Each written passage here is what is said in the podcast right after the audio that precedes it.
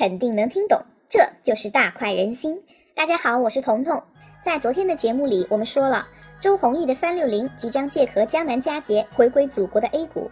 彤彤，我作为一个八卦气质突出的财务人员，第一时间去看了三六零从一四年到今年上半年的财报。审计报告呢是德勤会计师事务所出的，也是一个牛逼哄哄、很傲娇的所啊。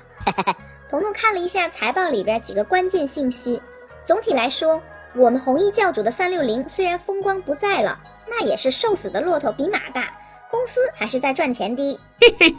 怎么看呢？我不看它的资产负债表，也不看利润表。熟悉彤彤的听众朋友应该知道啊，我最喜欢看现金流，现金流是最不容易造假的。三六零的现金流量表我已经给大家放在节目下方了，稍微下拉一下你的手机页面就可以看到。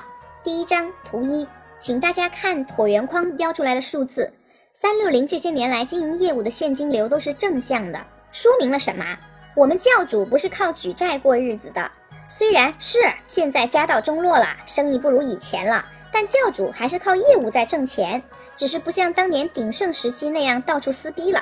现在是个安静的美男子。三六零当下面临的最主要的问题是它的主营业务在萎缩。这个所谓的主营业务就是广告。解释一下，我们倒退回几年，人们还是普遍通过电脑来上网的时候，基本上都得装三六零吧。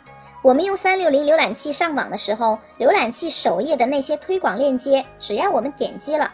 三六零就有几分到几毛的收入，你可想而知啊！当时全中国几亿台电脑都装了三六零，我就算一亿人每个月只点击一次广告，那是多少钱啊！哇！我们教主想当年是何等的春风得意、霸气侧漏，就是这种惊人的流量，让教主有底气敢公开和腾讯叫板，一言不合就开撕。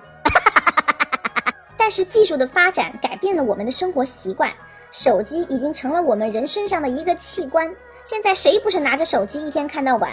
包括此刻在听大快人心的你，也是拿着手机。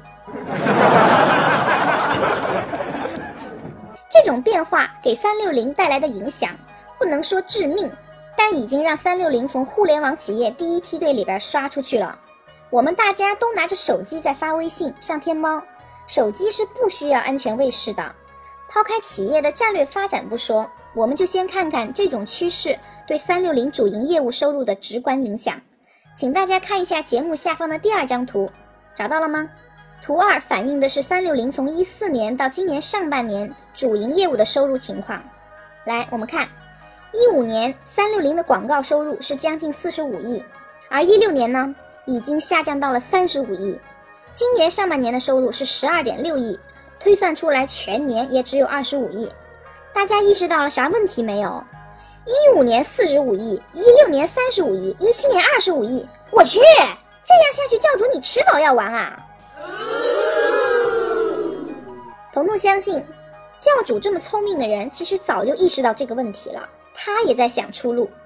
教主去做手机，战略上没毛病，但是手机这个行业心机婊太多了。外有苹果、三星，内有华为、小米，更不用说深得广大人民群众喜爱的 OPPO 和 vivo，教主根本竞争不过啊！现在的三六零必须闯出一条新的路来。教主在这种情况下回归 A 股，融资是肯定的，但是融回来了钱要如何发展，要怎样才能重回互联网第一梯队，这才是周鸿祎的头等大事。彤彤真的很想对他说。教主，圈钱不易，且圈且珍惜吧。好了，今天就说到这儿吧。另外插个题外话，前几天的节目关于增值税专用发票的问题，有听众朋友提问，红红想在这里跟大家说一声，我非常欢迎你们提问，请大家直接在评论中留言提问就好了，彤彤会在评论中回复大家，因为这样的话呢。其他有类似疑问的听众朋友就也能看到了。如果你的提问涉及到公司的财务隐私，我会用私信回复你的。如果你喜欢彤彤的大快人心，也欢迎你把节目转发到朋友圈。好了，我是彤彤，我们明晚九点见，拜拜。Thank you.